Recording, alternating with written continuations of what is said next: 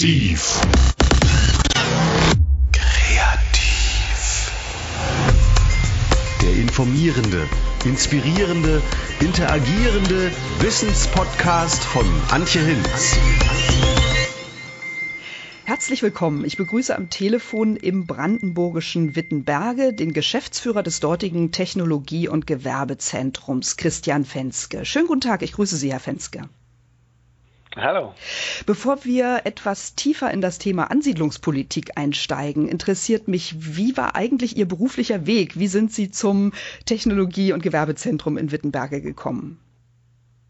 Oh, das ist eine spannende Frage. Hat eine sehr, sehr lange Historie. Ähm, mein Weg, ich bin ein Prignitzer, bin voll im Herzen Prignitzer, äh, war aber eine Zeit lang, so wie viele aus der Region, auch zu Studium und äh, ersten Arbeitsschritten dann aus der Region natürlich verschwunden.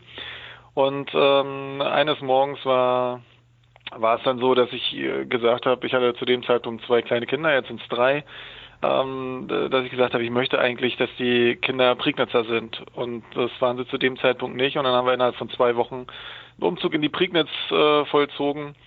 Äh, ich bin da noch äh, zwei, drei, vier Jahre gependelt ähm, und habe mich dann aber auch beruflich irgendwie der Prignitz zugewandt und bin dann in die Wirtschaftsförderung gegangen, weil das eine Sache ist, die habe ich vorher sowieso gemacht. Also das, das heißt einfach Netzwerken, Leute zusammenbringen zum Wohle der Region. So und dann äh, gab es die Möglichkeit, das äh, als Beruf zu machen und davon hatte ich vorher noch gar nicht gehört. das war dann sozusagen eine glückliche Fügung und äh, das mache ich jetzt seit äh, ein paar Jahren, seit zweieinhalb Jahren im Technologiezentrum. Also Sie sind selbst im Grunde Rückkehrer?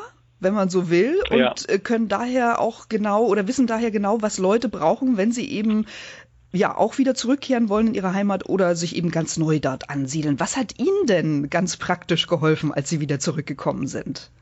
Oder was waren die Themen, die Sie beschäftigt haben, die Sie einfach klären mussten?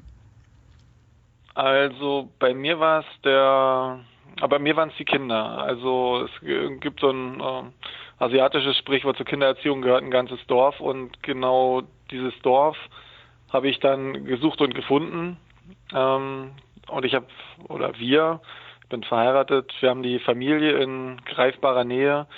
Äh, und ich möchte das also auch für, also für meine Kinder, dass sie ein sehr enges Verhältnis zu ihren Großeltern haben, ihre Onkel und Tanten kennen und ähm, ja, das habe ich mir für meine Kinder gewünscht, weil man gerade, wenn man in dem naja, in dieser äh, äh, Lebenszeit, äh, wo man so ein bisschen mit Vollgas unterwegs ist, ist man noch gleichzeitig ja in der Elternphase, wo die Kinder noch klein sind.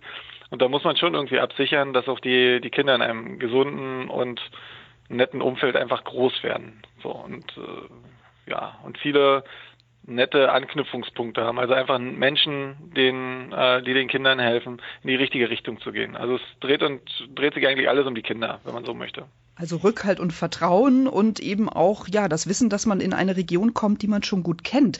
Hatten Sie denn auch sozusagen, ähm, was die Räum, was das räumliche Umfeld angeht, die, die Möglichkeit, alte Räumlichkeiten wieder zu nutzen und wieder fit zu machen?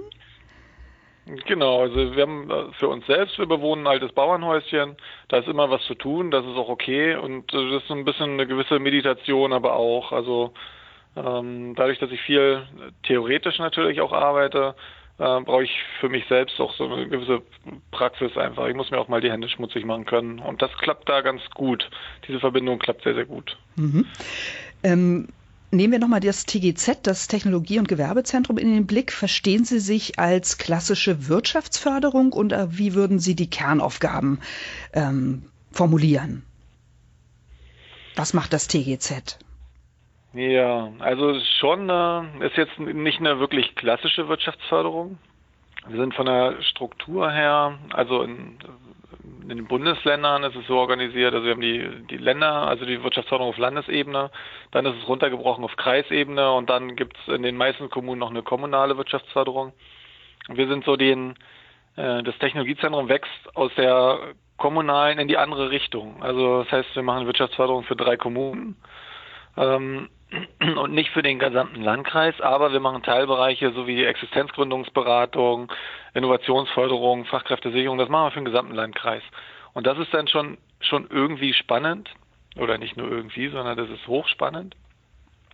Und ist aber so, dass wir viel natürlich auch mit, äh, mit der Regionalentwicklung experimentieren oder uns daran tasten. Also wo hört ein Wirkraum von einer Wirtschaftsförderung, von einer dieser kommunalen Wirtschaftsförderung, die sehr direkt ist, sehr, die muss sehr authentisch sein, nicht ähm, auf Konzeptebene, sondern wirklich dem Individuum, sozusagen dem Einzelunternehmen, dem Unternehmer, dem Arbeitnehmer dem Menschen direkt helfen. Also da kann man sich nicht hinter einem Konzeptpapier verstecken, was auf sagen wir, Landesebene noch ein bisschen einfacher funktioniert. Dann macht man eben eine, ein Konzept zur Ansiedlung von hm, Gewerbeform XY. So. Und das funktioniert auf kreislicher Ebene schon nicht mehr ganz so gut und auf kommunaler Ebene gar nicht mehr. Mhm. Also da muss man, da ist man äh, sozusagen immer in erster Linie und das ist aber auch das, was es so spannend macht. Also das ist ähm, ja das Authentische und das Identitätsstiftende ist das, was Menschen anzieht und unter anderem eben auch Kreativschaffende. Und über Strategien und Erfolgsfaktoren würde ich gerne mit Ihnen sprechen, um eben Kreativschaffende in Stadt und Land anzusiedeln. Insbesondere möchte ich Sie ausfragen über die wunderbare Kampagne Summer of Pioneers. Und zwar haben Sie ähm, 20 Kreative oder 25 für die Dauer von sechs Monaten nach Wittenberge geholt. Dazu kommen wir dann später noch im Detail. Mm, generell kann man, glaube ich, schon sagen, die Prignitz bietet einfach viel Raum für kreative Ideen. Die einen sagen durch Leerstand, aber Optimisten nennen es Raumwohlstand. Und ähm, was vielleicht nicht alle wissen, Wittenberge hat ja unglaublich viele Immobilien aus der Jugendstil- und Gründerzeit. Wie machen Sie diese immobiliaren Schätze überregional bekannt? Also zum einen unter Kreativschaffenden, die vielleicht eben auch Dinge für die Zwischen- oder Umnutzung suchen, aber auch ja unter ganz normalen Neubürgern, die sie nach Wittenberge holen wollen. Ähm, das ist eine sehr gute Frage, aber das ist so diese klassisches, äh, klassisches Marketing für eine Region sozusagen. Also wir sind auf allen wichtigen und großen Messen ähm, Deutschland, Europa. Äh, am Anfang waren wir noch äh, wirklich außerhalb von Deutschland unterwegs. Jetzt Hauptfokus ist innerhalb von Deutschland. Ähm, die wichtigste Standortmesse ist die Expo Real, also so eine Real Estate Messe in München. Ähm, da sind wir schon seit, ich weiß, ich kann es gar nicht sagen, so also seit Anbeginn der Zeit, auf jeden Fall die letzten zehn Jahre schon immer ähm, auch mit dem eigenen Standort vertreten und versuchen dort so interessante Immobilienpakete auch zu schnüren für Investoren aus anderen Regionen. Dass man einfach sagt, Mensch, man ist eine, auch eine, eine Investitions- oder eine, ähm, eine sehr interessante Region für ein Investment, weil wir ähm, bis vor drei Jahren etwa die Zeit hatten, wo auch die großen Banken hauptsächlich in den großen Wachstumsregionen investiert haben. Also für uns sind hier die Bezugsräume Berlin und Hamburg und Investitionen in, äh, ja, im Immobilienbereich fanden eigentlich kaum außerhalb des Berliner Rings oder des Hamburger Außenrings statt. Und ähm, ja. Genau, und dem, ja. da haben Entschuldigung? Ja, sagen Sie, sprechen Sie ruhig noch weiter. Nee, sagen Sie. Wittenberge liegt nee. ja sozusagen auf der Hälfte, auf der Mitte zwischen Berlin und Hamburg und hat den Luxus, auch einen ICE-Anschluss zu haben. Das ist ja was ganz Außergewöhnliches, was, glaube ich, nochmal sehr gut ist für, für die Ansiedlung. Was genau zeigen Sie denn auf diesen Messen? Also wie versuchen Sie diese Alleinstellungsmerkmale von Wittenberge und der Prignitz äh, dort zu zeigen? Also das ist eine, ist eine gute Mischung aus sozusagen sogenannten harten und weichen Standortfaktoren. Das heißt, wir haben eine wir haben die Bundeswasserstraße, die Elbe, eine Bundeswasserstraße ohne Geschwindigkeitsbeschränkung. Das heißt, es ist auch ein bisschen, das ist auch nett, das hat auch eine richtige Qualität. Man kann auch mit dem Boot, ähm, wenn man Vollgas gibt, ruckzuck in Hamburg sein oder in Berlin oder Dresden oder was auch immer. Ne? Ähm, aber äh, wir haben die Bundesautobahn, die im Bau ist. Also eine äh, führt ja schon durch die Prignitz, das ist die A24, die verbindet Hamburg und Berlin. Ähm, wir haben den Knotenpunkt im Raum Ludwigslust, ähm, wo die Kreuzung zur A14 ist und die A14 sticht sozusagen durch die Prignitz ähm, nach Sachsen-Anhalt, verbindet im Endeffekt nachher Leipzig und Wismar, wenn man so möchte. Ähm, bis in die Prignitz ist sie schon fertig. Wir haben der Dinge, die da kommen. Also die Elbquerung wird bald soweit sein. Planfeststellungsunterlagen sind auf alles auf einem guten Wege. Und wir haben hier ähm, natürlich ein großes Fund seit jetzt muss ich kurz mal nachdenken, fast 200 Jahren, haben wir die, ähm, die Verbindung zwischen Hamburg und Berlin bahnseitig über Wittenberge. Und das ist natürlich eine, das ist natürlich eine Sache, äh, die gab einen wichtigen Impuls. Das ist ein großer, äh, ein großer Faktor Lebensqualität. Man ist sozusagen äh, binnen einer Stunde mit dem ICE oder mit dem IC oder mit dem EC äh, in Hamburg oder eben in Berlin. Man kann auch durchfahren nach Sylt, wenn man es möchte. Oder man kann auch äh, die Regionalbahnanbindung nehmen. Damit ist man dann sehr, sehr kostengünstig mit den äh, Ländertickets unterwegs. Das heißt, man kann mit fünf Leuten und 30 Euro ist man den ganzen Tag in Berlin und kommt auch abends wieder zurück. Äh, das, und ist dann wieder aber an dem Ort, wo man seine Ruhe hat, wo man Fokus hat, wo es nur um einen selbst geht und nicht ähm, ja, also Berlin ist schon ermüdend, sagen wir es mal so, und Hamburg eigentlich ähnlich. Sie haben äh, die Regionalentwicklung als eines der Kernaufgaben ähm, des Technologie- und Gewerbezentrums genannt. Warum sind denn in diesem, in diesem Zusammenhang Kreativschaffende so interessant? Also was leisten Kreative für die Regionalentwicklung? Also ja, vielleicht würde ich es nicht zu stark auf diese Wechsel, äh, Wechselbeziehungen setzen, aber Kreativschaffende sind ähm, immer auch ein wichtiger Faktor Lebensqualität, freie Gedanken, neue Ideen, Innovationsfähigkeit ähm, und die braucht man eigentlich in, auch in einem ähm, kleinen und mittelständisch geprägten Unternehmenskreis. Ja. Mhm. Sie haben mit dem Summer of Pioneers ja im Grunde eine gezielte Kampagne entwickelt, um kreative Neubürger äh, zumindest zeitweise mal nach Wittenberge zu holen. Man sagt ja, Menschen ziehen Menschen an. Haben Sie daher bewusst geplant, gleich mehrere, also ich glaube 20, 25 Kreative zusammen nach Wittenberge zu holen? Oder was war, was war der Hintergrund, das sozusagen so konzentriert zu machen? Das ist, das ist vielerlei, das hat vielerlei Hintergründe. Zum einen ist es so, ähm, wir haben schon lange das Ziel, diese die sogenannte kreative Masse ähm, der Region zu aktivieren.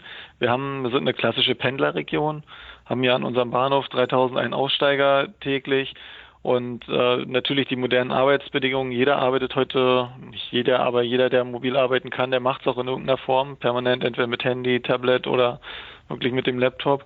Und wir haben auch in der Prignitz, in der, in der Altmark und auch in Mecklenburg im angrenzenden ähm, sozusagen Landkreis viele Digitalarbeiter auf den Ländern verteilt. Und wir wollten sie irgendwie für unsere heimische Wirtschaft ja auch äh, na, wie, verfügbar machen. Weiß ich nicht, ob das das richtige Wort ist. Zumindest wollten wir, dass die Leute einfach mal zusammenkommen können. In einer ungezwungenen Art und Weise. Und ähm, wir haben versucht, die mit Gesprächsabenden und tagsüber Formaten äh, zu entwickeln. So, das hat alles nicht wirklich gut geklappt. Und dann ist die Idee ähm, geboren.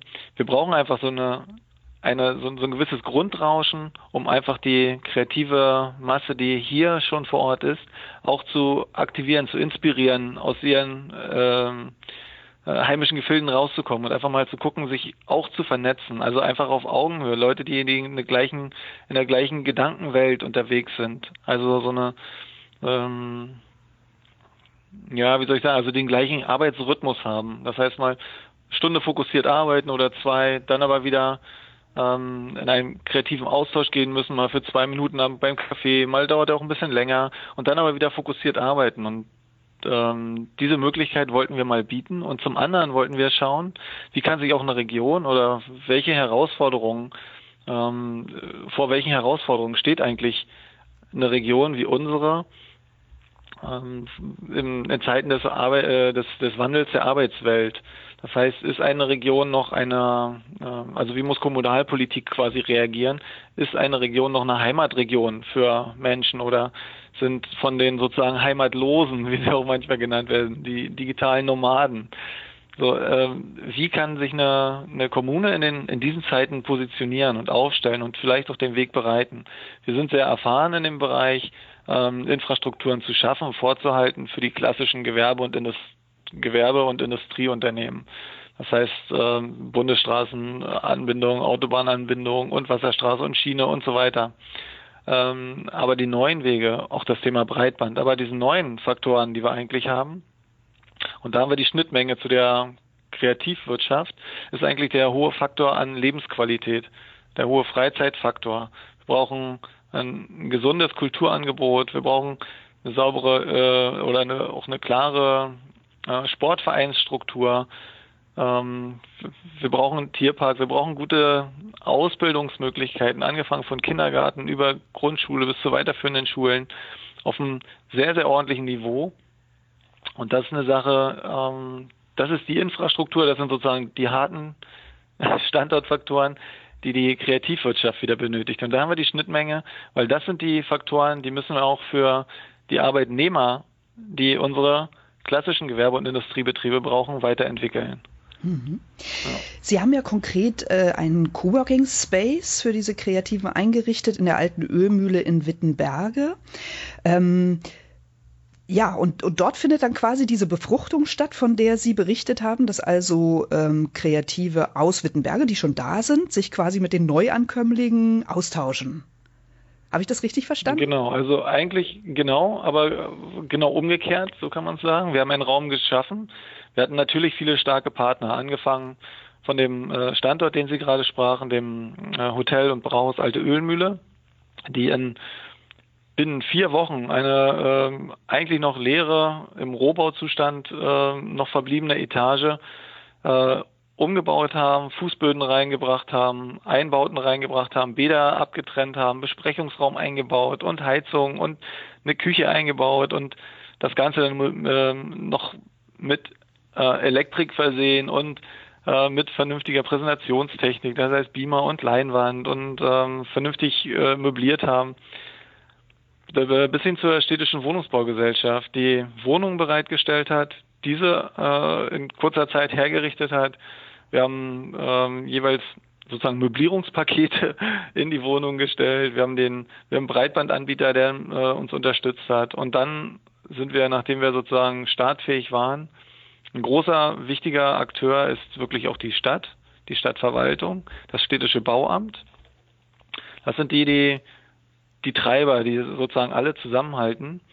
Ähm, dann sind wir auf äh, Suche und Unterstützungssuche, auf finanzielle Unterstützungssuche in Richtung Land gegangen und haben auch da, äh, ja, sind sozusagen offene Türen eingelaufen, wenn man so möchte, weil viele Regionen im Land haben stehen gerade genau vor diesem vor diesem Thema, vor dieser Herausforderung. Wie gehen sie damit um?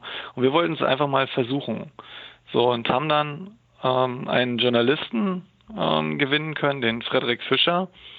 Der ähm, ist sozusagen Mitbegründer von der Initiative Co-Dorf, wo es genau darum geht, dass junge Menschen aus der Stadt aufs, also ins ländliche gehen und sich auf ihre eigentlichen ähm, also auf ihre eigentlichen Bedürfnisse diese mal artikulieren und dann versuchen, baulich umzusetzen. Wir haben den Kerngedanken, dass ähm, Leute aus der Stadt ihre eigentlichen Bedürfnisse mal artikulieren und dann grundsätzlich umsetzen. Den haben wir beibehalten. Das Ganze in Form von Neubau umsetzen. Das haben wir ähm, sozusagen gewechselt, weil wir gesagt haben, wir haben genug städtische Struktur, wo sowas denkbar wäre.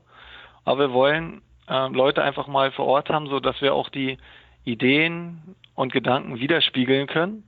Und das geht nicht mit, mit einem schnellen Konzept und nicht mal mit einer äh, Kurzbefragung, sondern man muss ähm, ein Vertrauensverhältnis entwickeln. Das bedarf einer gewissen Zeit und das bedarf auch ähm, ja, des Interesses oder der ähm, des Willens und Wollens derjenigen, ähm, eine Kommune, die sich auf den Weg machen möchte, zu unterstützen. Und da haben wir ähm, 22 Leute gewinnen können, die gesagt haben, okay, wenn eine Kommune sich auf den Weg macht und das wirklich ehrlich meint und das ehrlich umsetzen möchte, dann wollen wir da gerne unterstützen und einfach auch sagen, was wir brauchen, um ähm, unser, unser Leben oder sozusagen, was wir brauchen, um in dieser Region leben zu können und zu wollen. So. Das heißt, mhm. Sie nutzen also die Anwesenheit der, der Kreativen auch ganz klar, um denen Fragen zu stellen, um eben mehr zu erfahren über Erwartungen. Was, was genau wollen Sie von denen wissen? Welche Fragen stellen Sie? Also das sind mehrere Sachen. Also wir, ähm, wie kriegen wir einfach auch neue, frische Leute zu uns? Das ist natürlich das eine. Ähm, was können wir, was können wir bieten oder was, was haben wir schon, dessen wir uns noch nicht so bewusst sind? Ähm, das ist das andere. Dann, wie funktioniert also diese ganze äh, Coworking-Bewegung? Das ist eine wahnsinnige Bewegung. Ähm, wie Ähm, also wie muss so ein Coworking Space bei uns in der Region aufgebaut sein? Also ein klassisches Technologiezentrum ist nichts anderes als ein Coworking Space in, groß. So, wir machen das ja schon ähm, seit Anfang der 90er Jahre grundsätzlich. Ähm, also Teilbüros und äh, mobile Arbeitslösungen etc. Aber ähm, welche Bedingungen braucht man noch außer frisch gemahlenen Kaffee etc. Also braucht man den Blick in die Natur, braucht man wirklich nur die schnelle Bahnanbindung. Also wo muss sowas verortet sein? Sind wir ähm, mit dem Standort in der Ölmühle, ist das genau der richtige innerhalb eines Vier-Sterne-Hotels mit zweieinhalbtausend Quadratmeter Loftsbar oben drüber? Oder brauchen die Leute doch eher so dieses ähm, Prenzlauer Berg Community Feeling? Also was, ähm, was sozusagen ähm, boostet die Kreativität. So, so, wir wollen der, der, der coolste Ort sein. Also einfach fürs Arbeiten, fürs tolle Ideen haben, für die Kreativität, einfach den idealen Ort zu entwickeln. Das wollen wir hinbekommen. Und wie sind die Feedbacks der Kreativen? Also ist es genau das, was die gesucht haben? Sind die sehr glücklich und zufrieden im Moment? Das ist hochspannend. Das ist ein Lernprozess für uns alle. Ähm, und wir haben natürlich äh, ein, zwei auch bei, die sagen, Mensch, ähm, ja, wie ist es jetzt? Äh, ich vermisse ein bisschen die Gastronomie. Das ist natürlich nicht auf dem Niveau von, äh, von Berlin Mitte. So, oder, aber wir haben alle Möglichkeiten, das, wenn man es möchte, umzusetzen.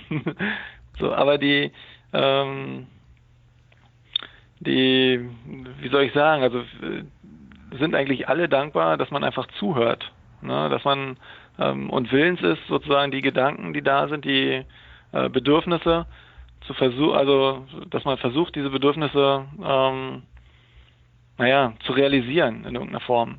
Dass man versucht, darauf einzugehen. Wir haben, wir haben viele, also machen wöchentlich zwei Gesprächsrunden, dass wir natürlich auch an der Grundstruktur dieses jetzigen Arbeitsraumes arbeiten, weil alle Leute, die sind ja nicht nur für ein halbes Jahr hier, um um uns, äh, um mit uns zu diskutieren, sondern die müssen ja alle natürlich auch arbeiten und leben. Mhm. Also sie haben alle ihre Projekte. Ähm, darüber hinaus haben sich bereit erklärt, in dem halben Jahr auch jeder mindestens ein Projekt für die Region zu machen. Das heißt, mit ihrem jeweiligen Talent einfach zur Belebung der Region beizutragen. Nennen Sie mal Beispiele. Und darüber hinaus, ja, wir haben es jetzt ähm, Genau, wir organisieren gerade ein Barcamp zusammen. Das ist ein relativ äh, schönes Projekt. Da geht es nämlich genau darum, also wie muss eine, wie kann sich Region entwickeln, genau um das Thema, worüber wir gerade gesprochen haben. Wie muss eine Region sein? Was muss eine Region bieten? Haben manche Regionen das vielleicht schon? Wissen sie es nicht? Was sind die Faktoren? Und, ähm, und da beziehen Sie auch Bürger äh, mit ein? Genau, und da gehen wir auch relativ weit. Wir hatten eine schöne Veranstaltung nochmal vielleicht als anderes Beispiel das ist der Digital Sommer gewesen. Das war ein komplettes Wochenende, wo wir einfach auch in die, ins Wendland gegangen sind, ähm, den Landkreis Ludwigsburg-Parchim äh, sozusagen als Mecklenburg dabei hatten. Wir sind hier das Vierländereck mit der Altmark, ähm, Sachsen-Anhalt dabei, also Sachsen-Anhalt, Niedersachsen, Mecklenburg und Brandenburg. Und äh, wir können gar nicht mehr dieses das Kirchturm denken. Das ist schon das ist schon lange vorbei. Das können wir uns gar nicht mehr erlauben, so dass das heißt, wir immer über die hm? Sie haben sich andere Regionen angeschaut, um voneinander zu lernen. Genau. Super. Mhm. Genau, genau. Also der Austausch ist einfach wichtig. Aber viele Sachen, die irgendwo anders funktionieren, funktionieren im Tier nicht. Und umgekehrt. Ne? Also da muss man schauen, woran liegt's. Also woran liegt's wirklich. Und man muss sich da einfach die Zeit nehmen, das wirklich mal zu analysieren. Und oftmals sind es wirklich die, die Menschen. Also die Menschen machen es so gut wie immer. Vielleicht können Sie noch was zu den Konditionen sagen, ähm, zu denen die Kreativen zu Ihnen gekommen sind. Also wie ist das mit Miete für die Unterkunft oder auch für den Coworking Space für diese Zeit der sechs Monate? Genau, also wir haben es so gemacht. Ähm, wie gesagt, wir hatten so ein kurzes Bewerbungsverfahren vorgeschaltet. Ähm, da haben sich über 60 Leute ähm, beworben, die sich grundsätzlich vorstellen konnten, ein halbes Jahr in Wittenberge zu wohnen und auch eben zu arbeiten ähm, zu Konditionen von, also wie gesagt, wir hatten ein paar Wohnungen bereitgestellt. Da konnte man dann zu einem Pauschalpreis von 150 Euro, da war dann alles mit drin. Das heißt eine Wohnung, Einzel sozusagen Zimmer in der Wohnung. Man konnte auch zu zweit oder zu dritt, also Dreiraumwohnung nehmen. Pro Person waren es 150 Euro. Da ist dann das Internet mit drin in der Wohnung, die Wohnung ist mit drin und auch der ähm, Arbeitsplatz in dem Coworking Space. ja, und ähm, nächste Kondition war eben, dass man äh, sein Talent der Region noch zur Verfügung stellt mit mindestens irgendwie einem Projekt. Mhm. Ja. Und ähm, Sie haben schon gesagt, der Frederik Fischer hat Sie auch ein bisschen beraten, also der Initiator vom Kodorf, wie so ein Coworking Space aufgebaut sein muss. Also was sind da so die harten logistischen Faktoren, die so ein Coworking Space für Kreative haben muss? Was brauchen die? Ja, das ist ähm, das ist unterschiedlich und das ist genau das, was wir jetzt auch gerade lernen. Also wir haben wirklich diejenigen, also man kann sie einfach nicht pauschalisieren. So, wir sind mit einer Gruppe ähm, wenn man sich verbildlichen möchte, mit einem Blumenstrauß gestartet. Der Blumenstrauß hieß ähm, die Pioniere sozusagen. Und äh, wenn man das Bändchen durchschneidet beim Blumenstrauß, fällt er auseinander. Und wir haben eben eine Gerbera dabei, wir haben eine Rose dabei und wir haben eine Tulpe dabei äh, und auch eine Nelke und so. Das sind halt wirklich Einzel, äh, Einzelmenschen, ähm, Einzelunternehmer oftmals, manche in ein bisschen größeren Strukturen auch unterwegs, aber es sind alles, ähm, ja, man kann es einfach nicht pauschalisieren. So, und die einen brauchen eigentlich komplett Stillarbeitszeit, die anderen ähm, haben wirklich dieses Community-Feeling, die müssen aufeinander sein, es muss immer irgendwie ein Geräusch sein im Hintergrund, es muss immer einer quatschen, irgendeiner muss immer telefonieren. Es brauchen die einfach so eine Art Grundrauschen um für sich in den, in diese, in den Arbeitsrhythmus zu kommen und andere arbeiten eher so in kleineren Zweier-, Dreier-Teams. So, wir haben versucht, das mit, mit verschiedenen Raumlösungen ähm, erstmal ähm, also eine Grundausstattung zu schaffen, um dann natürlich zu gucken, okay, funktioniert so oder wo müssen wir nochmal nachjustieren. Wir haben einen großen Arbeitsbereich, da haben wir also akustisch zwei, drei kleinere Bereiche abgetrennt. Wir haben nochmal einen Besprechungsraum, der kann sich immer gebucht werden. Es funktioniert auch tadellos. Und dann haben wir zwei, drei so Telefonnischen. Ne? Das eine ist in Form Fahrstuhl, alles ein bisschen skurril, aber irgendwie nett, funktioniert. Aber funktioniert für eine gewisse Zeit, aber wird so nicht auf Dauer funktionieren. Aber es reicht aus, um, ähm, um sozusagen die, die wirklichen Bedürfnisse herauszufinden. Und dann können wir schauen, wie gehen wir es dann jetzt in der Folgezeit an, wie muss der ideale Raum, in welcher Größe, wie viel Quadratmeter braucht er, dann umgesetzt werden. Es gibt ja Land auf Land ab sehr viele Erfahrungen. Wir haben noch einen weiteren Projektpartner, das ist die Cowork Landgenossenschaft. Das, äh, die gehört zu der Heinrich-Böll-Stiftung, äh, ursprünglich eigentlich in Kiel ansässig.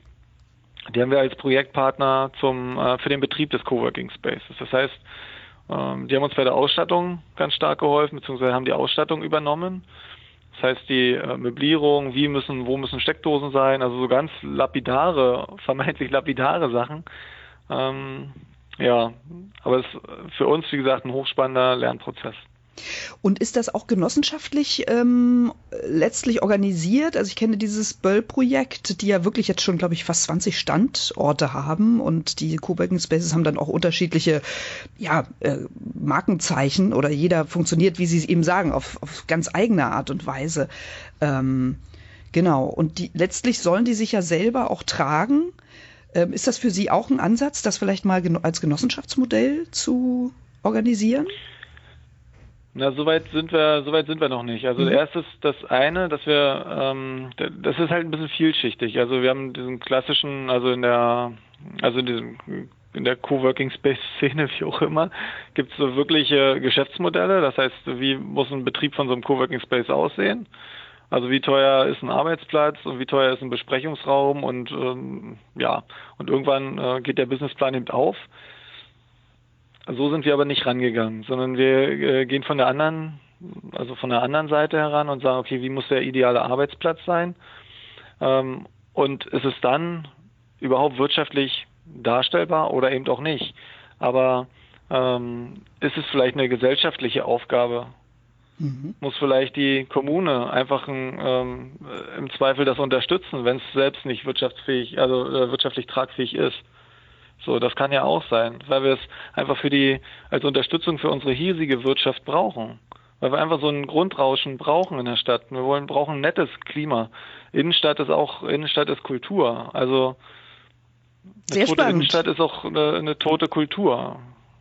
Finde ich sehr spannend, was Sie erzählen. Ja. Genau. Sie haben ja auch aus eigener Erfahrung sozusagen berichtet, dass eben auch gerade das Umfeld für die Kinder stimmen muss. Also das sind die weichen Faktoren, die ja ganz wichtig sind für ähm, Kreativschaffende, die dann auch länger bleiben wollen. Ne? Also was, was ist denn dann, oder was, Sie haben sich ja sicherlich unterhalten schon mit den Kreativen, ob die sich vorstellen können, äh, dauerhaft zu bleiben oder das in ihre Lebensplanung mit einzubeziehen vielleicht.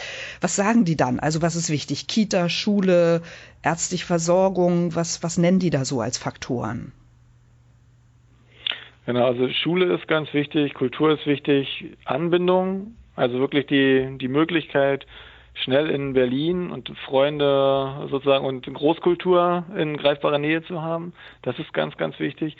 Und ähm, diese Prioritäten, die verschieben sich von Person zu Person. Also Natur ist noch ein ganz wichtiger Faktor, dieses ganze Thema Natur und Ruhe. Ähm, das, dass man hier, man kann zur Elbe gehen, man sieht jeden Abend den Sonnenuntergang und das ist einfach traumhaft schön. So einfach wie man, äh, so einfach wie es ist, so schön ist es aber auch. Und äh, selbst, also man selbst nimmt es manchmal gar nicht mehr so wahr. wir wussten ja, wir sind ja die dünn besiedelste Region in Deutschland. Wir sind alle irre Naturliebhaber. Mhm. So bloß in seinem normalen Trott blendet man es ja manchmal aus. Man hält ja nicht mehr mit dem Auto an und sagt, Mensch, die fünf Minuten Sonnenuntergang, die nehme ich jetzt mit. Ne? Aber das sind Sachen, die, das wird einem dann wieder bewusst, ne? wenn man einfach drüber spricht und sagt, was, wo willst du denn jetzt hin? Ich gehe jetzt raus, ich gucke mir jetzt den Sonnenuntergang an. Wir können in einer Viertelstunde die Besprechung fortsetzen. Wo man sagt so, ah ja, klar. Stimmt, das haben wir hier jeden Tag und wir machen es nicht. Ne, das ist halt so, wie der Berliner die Großkultur direkt vor der Haustür hat. Ähm, oder der Hamburger und der geht ja auch nicht jeden Tag in der Elbphilharmonie. So. Aber man, das einfach das Gefühl, dass man es könnte, reicht schon, reicht schon aus. Mhm. Und vielleicht ist es bei uns eben genau so, dass wir, also wir könnten, wenn wir wollen, jeden Tag in die Elbe hüpfen oder mit dem, äh, mit dem Board über die Elbe fahren und ja, man macht es dann äh, im, im, Alltag oftmals nicht, aber äh, man könnte. Mhm. Sie haben anfangs gesagt, dass Sie so für drei Regionen zuständig sind. Also ähm, haben Sie auch Erfahrungen mit ähm, solchen um- oder Zwischennutzungen an ja richtig ländlichen Orten und, und inwiefern hat der ländliche Raum vielleicht auch nochmal andere Anforderungen äh, für die Ansiedlung von Kreativen als äh, ja so ein städtisches Umfeld, wie es ja Wittenberge doch ist irgendwo? Hm. Ja, also die äh, also ich glaube, der, der wirklich ländliche Raum, das ist nochmal eine andere Herausforderung. Aber ähm, in so einer bisschen größeren städtischen Struktur hat man noch eine gewisse, naja, wie auch immer, Anonymität oder äh, die Toleranzschwelle ist höher, sagen wir es so. Und in, äh, in einer kleineren dörflichen Struktur, äh, wenn man mit zehn Leuten in eine dörfliche Struktur geht, wo 100 Leute wohnen, äh, sind das so, also sofort zehn Prozent der Einwohner. Man hat jeden Tag permanent ähm, sozusagen die, ähm, die Beschäftigung mit dem Gegenüber. Das, das ist ein sehr emotionaler Prozess, glaube ich. Äh, ein sehr guter. Austausch ist immer gut. Das hat man in der städtischen Struktur natürlich nicht. Da hat man auch viel Zeit sozusagen ohne den anderen. Das heißt, der, der normale Mitbewohner in der Stadt hat ja auch viel Zeit ohne den jetzt neu zugezogenen, kreativ schaffenden Menschen. Wissen Sie, wie ich es meine? Ja, ja, also das heißt, das verlangt nochmal eine ganz andere soziale Kompetenz dann auch von den Kreativen, genau, die da aufs genau. Land gehen. Und vielleicht, wenn das gut funktioniert, dann schlagen diese sozialen Kontakte im Positiven auch die mangelnde Anbindung, die Sie ja genannt haben, die eigentlich genau. ganz wichtig ist. Genau. Hm, hm. Genau, also Authentizität ist total wichtig. Ehrlichkeit im Ganzen ist, glaube ich, sehr, sehr wichtig.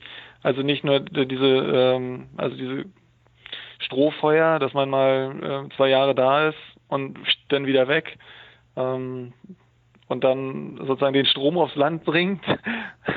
ich glaube, diese das gibt's auch hier und da, aber ähm, das ist nichts von das ist nichts von Dauer. Also das äh, genau.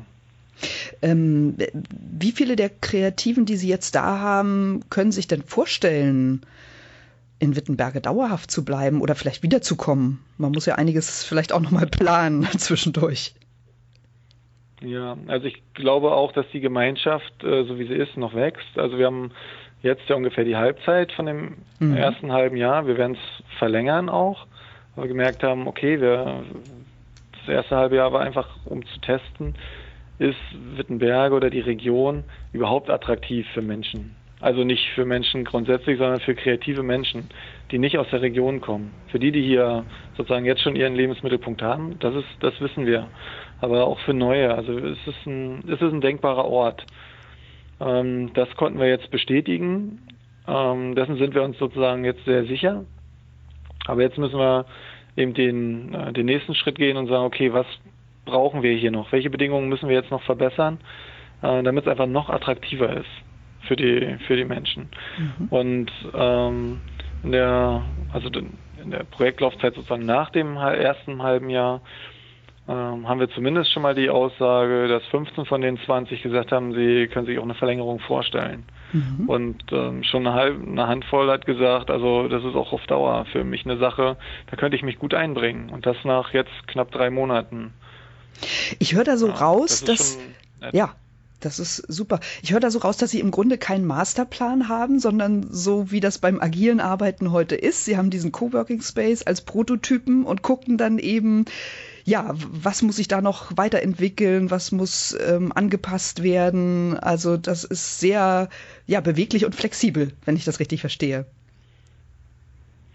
Genau, muss es auch sein. Also äh, muss es auch sein. Äh, natürlich haben wir unsere Vorstellungen und auch die, äh, das, was wir damit erreichen wollten. Wittenberge wollte natürlich auch Aufmerksamkeit etc. Also das sind so, aber das haben wir, diese Ziele haben wir ähm, also weit übertroffen. Also da sind wir nach drei Monaten eigentlich viel weiter, als wir nach sechs sein wollten, sozusagen. Das also ist, durch diese ähm, Kampagne das ist schon bemerkenswert. Mh, durch diese Kampagne haben Sie im Grunde nicht nur Kreative nach Wittenberge geholt, sondern auch die Stadt durch diese Kampagne bekannter gemacht. Ganz genau. Wie, wie, wie, äh, welche Rückmeldungen bekommen Sie da von anderen Kommunen, die Sie schon um Rat fragen? Oder wie merken Sie, dass das hohe Wellen schlägt? Also wir merken es natürlich in der ganz normalen ähm, Berichterstattung. Also ob es jetzt Spiegel Online ist, dass man da zwischenzeitlich mal auf Platz eins ist in der äh, Berichterstattung, das ist schon, das ist schon gut. Also man ist weit über die Lokal-Regionalpresse hinaus ähm, im Gespräch. Ganz, ganz toll. Ähm, auf Landes-, Bundesebene. Äh, wir haben im Endeffekt Anfragen aus der gesamten Republik. Also es vergeht eigentlich keine Woche, wo nicht mal irgendeiner äh, anruft und sagt, Mensch, wie habt ihr das gemacht? Wir haben oder äh, wie geht ihr mit Fördertöpfen um? Welche können wir irgendwie noch äh, erschließen? Habt ihr da noch eine Idee? Und das geht von der äh, Ostseeküste oben bis eigentlich in den Bayerischen Wald. Und äh, das ist schön. Also das ist ein, ist ein toller Austausch. Und das sind dann andere Wirtschaftsfaktoren, äh, Wirtschaftsförderer ähm, oder sind das eher Bürgermeister, die sich an Sie wenden? Wer fragt danach? Sowohl, sowohl als auch. Also mhm. sowohl als auch. Also wir haben es von anderen Wirtschaftsförderungseinrichtungen natürlich andere Technologiezentren, aber auch Hochschulen, die sich so ein bisschen mit der mit dem Bereich Kreativwirtschaft, Ansiedlung in ländlichen Räumen beschäftigen, bis hin zu anderen Kommunen. Also das ist wirklich durch die Bank. Welche Erfahrungen haben Sie gemacht mit konkreten ähm, Tätigkeitsbereichen oder eben Teilmärkten der Kreativwirtschaft, Geschäftsideen? Also welche äh, Kreativbranchen funktionieren bei Ihnen besser als andere? Dazu kann ich noch gar nichts sagen. Also das kann ich, da sind wir noch zu frisch, mhm. denke ich. Mhm. Ähm, einige Regionen haben ja auch spezielle Willkommens- oder Ankommagenturen, die eben ja genau diese ersten Wochen oder auch die Entscheidungsprozesse ein bisschen vereinfachen wollen. Hm, haben Sie da schon Mitarbeiter innerhalb Ihrer Wirtschaftsförderung oder ist sowas irgendwie auch in Verbindung mit der Kommune geplant? Also Leute, die vermitteln also und sind, vernetzen? Ja, das ist ja unsere, das sind, also bei uns in der Wirtschaftsförderung sind alles Überzeugungstäter sozusagen. Äh, das, ist unsere, das ist unsere alltägliche Aufgabe. Also wir haben, ähm, wir haben immer Rückkehrer, die finden irgendwie ihren Weg zu uns und wir bringen im Monat, äh, würde ich fast sagen, also jeden Monat irgendwie einen Rückkehrer äh, hier in Arbeit. So. Aber ohne dass wir jetzt eine Agentur dafür haben sondern das ist unsere ganz normale Aufgabe. Wir kennen halt die Unternehmen in der Region. Die Region, wie gesagt, dünn besiedelste Region, das heißt über den, den Raum, auf den wir jetzt unmittelbaren Zugriff haben, macht vielleicht, naja, drei Viertel des Landkreises aus. Der Landkreis hat 80.000 Einwohner. unser engerer Wirkraum hier vielleicht bei 50.000 Einwohnern. Das ist ähm, verglichen ist das mit einer, ja, eine mittelgroß ist eigentlich auch nicht. Also eine, eine große Kleinstadt, sagen wir es mal so. Bei uns ist es eben verteilt auf mehrere Kommunen und viel Raum und Natur dazwischen. Ähm, aber äh, von der Einwohnerzahl ist es ja eben so. Welche Rolle spielen Social Media oder Pressearbeit? Ähm, also investieren Sie da noch mal viel, um das sozusagen nach außen zu tragen? Oder haben, haben Sie es am Anfang gemacht und jetzt sozusagen wird es zum Selbstläufer? Wie ist das? Nee, wir, die Kommunikationskanäle sind schon spannend und auch neu teilweise für uns und die ändern sich auch sehr, sehr schnell. Das heißt, ähm, auch die, also wir haben mehrere Ebenen, so auf denen wir mit der Außenwelt natürlich kommunizieren, auf denen wir auch sozusagen unsere Ergebnisse und Fortschritte mit den anderen Menschen teilen. Seien es natürlich die lokalen Regionalpresse. Das ist für uns wichtig, um einfach auch Leute vor Ort zu erreichen. Dann haben wir so klassischen Sachen wie irgendwie Newsletter etc. Natürlich, worüber wir die die Sachen regelmäßig auch in der Region halt nur streuen. Und dann ähm, sehen wir aber schon zu, ähm, dass wir jetzt auch in dem, in dem Bereich Marketing, im Bereich Social Media, wie gesagt, einfach noch, noch viel fitter werden. Da helfen uns auch äh, zwei der Pioniere dabei, dass wir eine ordentliche Marketingstrategie äh, jetzt gerade für die Stadt Wittenberge und für die Region machen. Auf welchem Kanal erreicht man noch wen? Ist Facebook noch das Richtige? Twittert man lieber? Äh, wir twittern auch ab und zu aber noch nicht so regelmäßig, wie wir es wahrscheinlich könnten. Aber wir haben auch gemerkt, dass viele Kommunikationswege, die funktionieren mal vier Wochen, sehr, sehr intensiv und dann ist es eigentlich wieder der falsche. Dann muss man schon wieder ähm, das Pferd wechseln, so, um einfach eine Kontinuität in der Berichterstattung an eine gewisse Zielgruppe zu haben. Hochspannender Prozess. Ähm, ja, ist einfach eine neue Art der, der Kommunikation miteinander. Ja, ist ja toll, dass es da auch eben wiederum Befruchtung mit den Kreativen gibt, ne? Ja. Dass sie da profitieren.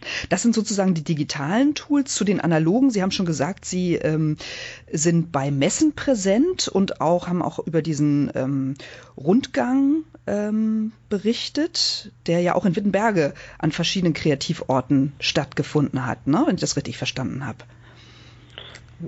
Ganz genau. Also an, an diesem Wochenende. Genau, vieles passiert einfach über dieses, äh, übers Erleben. Also ähm, es ist das eine, wenn man in München sagt, Mensch, ähm, die größten und innovativsten äh, Städte Deutschlands, Berlin und Hamburg, ähm, die sind von uns in der Stunde aus greifbar. Ähm, wir sind eigentlich schneller an den Flughäfen, äh, egal ob nun äh, Fußbüttel oder äh, in Tegel, als man aus äh, München an dem am Flughafen ist. Also wir sind schon ziemlich gut angebunden. So, das, äh, das kann man den Leuten erzählen, aber es trifft auf eigentlich fast jede ja, einigermaßen angebundene Stadt in Deutschland zu, dass man sagt, naja, in einer Stunde bin ich am Flughafen. Ja, ist jetzt auch nichts Dolles. Und deswegen muss man das einfach auch irgendwie erleben, dass man, wenn man sich in Berlin in Eurocity setzt, ähm, der kommt meistens aus Prag, hat eine sehr gute Küche, ist total toll, da muss man sich schon beeilen, dass man seine Gulaschsuppe sozusagen vom Teller kriegt, weil dann muss man nämlich schon wieder aussteigen in Wittenberge. Und das muss man einfach erleben. So, und dann ist es, äh, dann ist einem das auch bewusst, dass man eigentlich in S-Bahn-Entfernung zu den großen Städten ist. Mhm. Gibt, und das haben wir über eine Aktion wie diesen Digitalsommer genau versucht. Also wir hatten über 500 Teilnehmer, Gäste, äh, eigentlich aus ganz Deutschland. Und das war richtig toll. Also eine sehr ähm, also wirklich spürbare Energie im Raum. Man kann es gar nicht so richtig irgendwie sagen oder so richtig formulieren, aber es war eine total tolle Atmosphäre, also weit weg von irgendwie Volksfest und so weiter, gar nichts damit zu tun gehabt. Es waren einfach, ähm, ist egal, wo man sich hingesetzt hat und wer neben einem saß, man hat sofort ein richtig tolles Gespräch gehabt. Ne? Manchmal sehr, also irre tiefgründig und das innerhalb von einer Minute so. Also so ganz wirklich richtig toll. Sehr, sehr toll. Waren das vor allem Kreative oder eben auch ähm, Verwaltungs-, Kommunalvertreter, die gespannt waren auf das, was sie da machen? Also natürlich hatten wir auch den Wirtschaftsminister hier und so weiter, aber ähm, 95 Prozent waren es einfach wirklich die Kreativen. Es war ein Austausch untereinander, genau zu dem Thema. Und äh, die kommunalen Vertreter bei uns aus der Region, die natürlich die Chance genutzt haben und einfach genau zugehört haben. Mhm. Nochmal zusammenfassend, also was können Sie jetzt nach vier, fünf, sechs Monaten sagen, welche besonderen Strategien haben sich bewährt? Was würden Sie anderen Regionen so als zentrale Erfolgsfaktoren empfehlen? Klar, man muss immer gucken, was gibt's authentisch in der Region, aber vielleicht gibt's da so, ja, doch Kriterien, die Sie anderen ans Herz legen würden. Na, ich glaube, es muss schon relativ weit oben in der jeweiligen Struktur anfangen. Das heißt, der Bürgermeister muss schon dafür auch brennen, der möchte, der muss das auch wollen.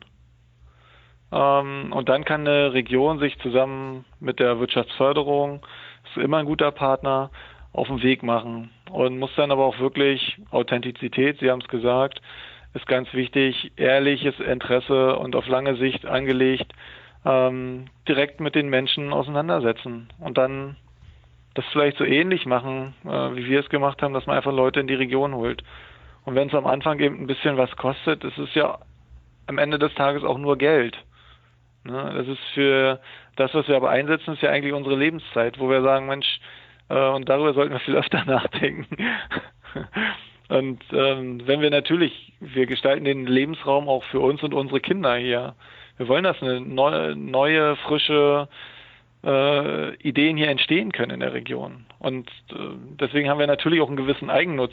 Der ist nicht wirklich, also der ist nicht so monetär darstellbar. Und das können andere Regionen ganz genauso. Und das hängt aber, wie gesagt, immer an den Akteuren. Und das ist, da passt auch nicht, A passt nicht immer zu B, manchmal passt A eben besser zu C und A besser zu D. So das ist wie in der normalen ähm, Welt ja auch. Also mit dem Aus einen harmoniert man eher als mit dem anderen. Genau, ausprobieren und verbessern, so wie das eben an Prototypen praktiziert wird. Und die Leute vor Ort fragen, das habe ich auch rausgehört. Also die Kreativen auch vor Ort zu fragen, die schon da sind, ne? Na klar. Na klar, die sind ja, die sind ja ganz wichtig. Also man macht ja nichts um, also wir wollen hier kein UFO landen haben, was dann irgendwann wieder wegfliegt, sondern ähm, wir gestalten ja gemeinsam unseren Lebensraum. Und da sind natürlich die Menschen, die vor Ort sind, also total wichtig. Also wenn die darauf keine Lust hätten, dann, ähm, tja, dann geht das natürlich nicht. Also ich finde das wunderbar. Ich könnte Ihnen noch stundenlang zuhören, ähm, weil sich einfach Ihre, Ihr Engagement und Ihre Leidenschaft komplett in der Stimme und in der Begeisterung vermittelt. Also es hat mir ganz viel Spaß gemacht, mich mit Ihnen auszutauschen. Und ich wünsche Ihnen noch ganz viel Erfolg und, und hoffe, dass wirklich viele, viele Kreative kommen und ähm, den Lebensraum Wittenberge bereichern und dass es da ein ganz tolles Miteinander gibt. Vielen Dank, Christian Dank. Fenske, ja. Geschäftsführer vom Technologie- und Gewerbezentrum Prignitz-Wittenberge. Sie haben uns erzählt über die Kampagne Summer of Pioneers und ja, als besonderes Beispiel dafür, wie ein Ort, wie eine Region Kreativschaffende ansiedeln kann und möglicherweise auch langfristig und nachhaltig als Neubürger gewinnt. Ganz herzlichen Dank. Vielen Dank für Ihr Interesse. Wir sehen uns, wir sehen uns in Wittenberge. Ja, auf jeden Fall. Viel Erfolg. Danke. Bis dann.